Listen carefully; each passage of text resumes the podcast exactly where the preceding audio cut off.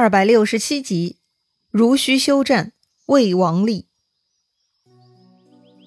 上一回咱们说到，曹操兵分五路进攻如须，东吴这边呢也分头对抗。负责江中防守的董袭、徐盛呢都很尽责。徐盛冲杀进入了李典军中，董袭呢却不幸丧命于突然的风浪之中。孙权带着周泰本想去援救徐盛，却被张辽、徐晃给包围痛打了。后来曹操又派出徐庶，活生生把孙权的队伍砍成两段，首尾不能相顾。孙权和周泰呢也走散了。这么一来，孙权的情况就陷入危急了。好在周泰忠心耿耿，尽职尽责，发现主公不见了，立刻回到乱军之中寻找。总算呢又被他找到了孙权。于是周泰在前，孙权在后，一起向外杀了出去。周泰呢一路杀出重围，来到江边。准备带上孙权渡江回去，但是悲催了。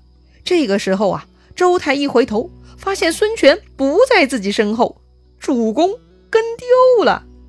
哎呀，真是的！周泰呢，赶紧又回马杀入阵中，找自己人问话，寻找孙权。这个时候啊，有机灵的小兵就告诉周泰了，说呀，那边人马密集之处就是主公所在呀。哎呀，我的天哪！孙权居然被很多曹兵给包围了，周泰呢不顾一切，赶紧冲进那个密集圈还好啊，孙权身边呢还有人在帮忙抵抗，孙权倒没有大碍。于是周泰呢再次请孙权跟自己一起突出重围，但是这回突围的难度更大了，因为外围的曹兵啊在放箭呢，都是强弓硬弩啊，突围的话受伤受死的几率很大呀，这可如何是好呢？之前周泰在前，孙权在后，孙权是跟丢了，所以呢，周泰的意思啊，这回咱变化一下，周泰呢让孙权在前，自己在后，这样嘛，孙权可以砍掉前面的飞箭，其他呢左右后三方的箭呢就由周泰负责来抵挡防御了。孙权自然很想突围啊，简单商定之后呢，那就采取行动了。于是孙权纵马就拼命向外冲，果然周泰说到做到哈，帮助孙权抵挡了另外三面攻击。最终呢，周泰身上被插了好几条枪和好几支箭，浑身是刺猬般的，跟着孙权杀出了重围，来到了江边。这个时候，接应的吕蒙已经来了，赶紧呢接孙权下船。但孙权心中还挂念被围困的徐盛呢，于是周泰呢也不顾自己身上伤痕累累，居然呢提枪再度翻身杀入重围去救徐盛了。要说呀，周泰是真的牛。他居然神奇的又把徐盛给救了出来，俩人呢突围来到江边，周泰和徐盛呢都是身负重伤，生命危险呐。这个时候曹兵呢都跟着追杀过来了，好在吕蒙此刻带着军队在江边等着呢。吕蒙下令放箭，将追上来的曹兵啊给射住了，不能向前。哎呀，这一轮打得太难了，但是事情还没完呢，曹操派出了五路军。其中庞德那一路呢，遇上了东吴的陈武，陈武跟庞德呢打着打着就跑偏了，脱离了大家的视线，就没有人能来帮陈武了。要论武功啊，还是庞德更胜一筹。最终呢，陈武居然被庞德逼到了一个密林丛中，被树枝给绊住，不能动弹，最终是没有任何还手的机会，被庞德给砍死了。再说在江边放箭的吕蒙，虽然他一时制止了曹兵的前进。但是没想到啊，曹操很快就带了更多人马追到江边了。曹军手里也有箭呐，于是呢，双方对射。哎，这嗖嗖嗖的，就是资源消耗战呐。毕竟吕蒙带出来的箭支数量有限，跟曹操对峙了一阵子之后呢，吕蒙这边的箭呐就要用完了。哎呀，这一下东吴这边要麻烦了。正在孙权、吕蒙等人都惊慌之际，东吴这边呢来了援军。是孙策的女婿陆逊带来了十万生力军来救援了，太好了！毕竟曹军此刻也很疲惫，东吴生力军到了战场就疯狂射箭，逼退了曹兵。曹操见势不妙，就带兵撤退哈。但这个时候的撤退就没那么容易了。陆逊呢带来的人都是精神抖擞的，他们趁势登岸追杀曹兵，迅速扭转战场形势。最后呢，东吴军又夺得战马几千匹。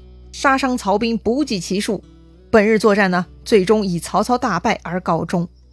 不过，东吴虽然胜利了，但也是惨胜啊！盘点战场，找回了陈武的尸首，董袭呢沉在江里。孙权派人把他的尸首也打捞起来了，损失两员大将，孙权也非常哀痛，下令厚葬二人。另外，周泰救护孙权有大功，孙权呢特地摆宴表彰周泰。孙权亲自给周泰倒酒，摸着周泰伤痕累累的后背，是泪流满面呐。孙权感念周泰两次舍生忘死救了自己的性命，这回周泰又是身中几十枪，英勇奋战。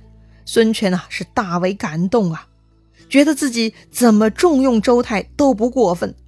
孙权呢，夸赞周泰是自己的功臣，自己要跟周泰荣辱患难与共了。孙权呢，又让周泰把外衣脱下来，让大家看看他的伤势。结果呀，不脱不知道，这一脱呀，让人吓一大跳啊！这个周泰身上的皮肤肌肉啊，就像被人割了无数刀。那不光是伤口啊，皮肉都翻出来了，红的、紫的，各种颜色的血肉搅和在一块儿。哎，这根本就没有一丁点儿平整的皮肤。一般人到了这个程度啊，估计直接就要一命呜呼了。但周泰很神奇，如此重伤呢，他居然还能活动自如。孙权看到有些伤口大的很夸张哈，就问周泰受伤的经过。这周泰呢？居然还都记得哈，这左肩是哪里中的枪，右边腰子又是曹军哪个家伙捅的自己，周泰居然都能一一解释说明，都还记得。哎呀，真的是很了不起呀！而且呢，周泰每说明一个伤口，他就喝一碗酒。结果呢，他说了一大堆，周泰呀就喝了很多酒，直接就把自己给喝醉了，可见周泰受伤之多呀。第二天。孙权呢，就赏赐周泰青罗伞盖，哎，以后周泰出入呢，就有专人负责帮他撑起伞盖，哎，就像孙权一样了。当然了，青罗伞也算不上特别高级的啊。到了明朝呢，有明确规定的，五品官员有资格撑青罗伞。但不管怎么说，有资格让人撑着伞出入，已经足够彰显地位和荣耀了。孙权呢，这就是在树立典型，树立榜样，让大家向周泰学习。既要练就好武艺，也要时刻记得保护主公。这之后呢，孙权就跟曹操在濡须进入对峙状态了，也没有能力取胜哈。后来呢，在顾雍的劝说下，孙权决定向曹操求和。上一回濡须会战也是孙权主动求和的，这回也一样啊。要说呢，能占据主动也是好事儿。不过呢，这次求和跟上次情况不同，上一回是无条件求和。但这回孙权呢，作为侵略方，求和就要付出代价了。孙权答应每年向朝廷上贡，以此作为条件。曹操也知道啊，孙权这种承诺根本就不靠谱，但是自己也无法短时间内灭掉孙权。既然如此呢，只能顺坡下驴，又一次答应了孙权。于是孙权留下蒋钦、周泰留守濡须口，其余大军呢，跟孙权上船回秣陵了。曹操这边呢，留下了曹仁、张辽屯驻合肥，自己呢也班师回了许昌。虽然曹操跟孙权的对战不是特别顺心，但好歹孙权已经承诺要向朝廷进贡，表示臣服了。另外，曹操出门又平定了汉中，这两件事情呢，都给曹操长了脸，所以曹操的威势就更大了。既然如此嘛，文武众官员又开始讨论，说要立曹操为魏王。上一回呢是荀攸反对。曹操才摁住了这个讨论。如今荀攸也死了，应该不会有人再反对了吧？没想到啊，居然还有不怕死的。这个人呢，就是尚书崔琰。还记得崔琰吗？曹操当年攻破袁绍，在河北搜索人才，这个崔琰谈吐不凡，令曹操十分欢喜，代为上宾。所以呢，如今崔琰都已经升到尚书的职位了。但是。为曹操忠心效力的荀彧叔侄，因为反对曹操升级，都被逼死了。更何况颇有性格的崔琰呢？崔琰反对曹操晋升魏王，就被人向曹操告发了。曹操对崔琰下手就比较狠辣，他呢直接把崔琰关进了监狱。本想教训教训崔琰，让他劳改之后有所收敛，但是崔琰很固执，被曹操关入大牢之后呢？更让崔琰看透曹操是欺君罔上之奸贼，崔琰呢也不顾及哈，他在大牢里头是大骂曹操。哎呀，这个崔琰呐，也真的是太顽固了。不久之前的头发照，把伏皇后三族都给牵连了。很显然，如今的曹操对反对派的下手是又狠又辣，任何公然反对曹操的势力都是死路一条啊。但崔琰呢，居然不以为然，公然骂曹操表示反对，于是呢，就招来了杀身之祸，被曹操下令在监狱中杖杀了。好吧。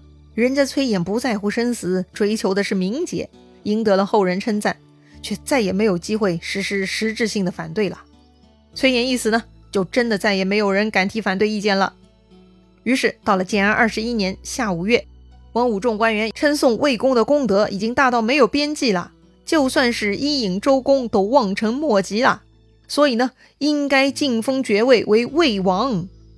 汉献帝嘛，自从伏皇后和亲儿子被杀。就知道自己再也没有机会了。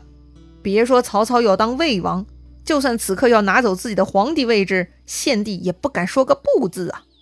既然百官奏请，皇帝呢就让那个书法家钟繇哈写诏书，册立曹操为魏王。按照当时的礼仪，这种情况下呢，曹操要再三推辞的。于是皇帝也耐着性子跟曹操玩啊。曹操呢推辞了三次，皇帝又坚持了三次。最终，曹操假惺惺的、勉为其难的接受了封爵，成了魏王。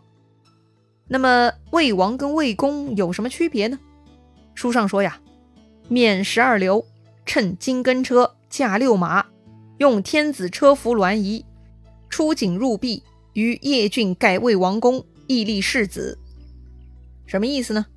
就说呀，曹操从此呢，几乎跟皇帝一模一样的待遇了。具体来说，第一点。戴一样的帽子啊，冕嘛，就是王冕，就是中国古代皇帝头上戴的那种特制的王冠啊，前后都有珠串的。冕十二流，意思就是前后更有十二根珠串的那种王冠，哎，就是皇帝专用的。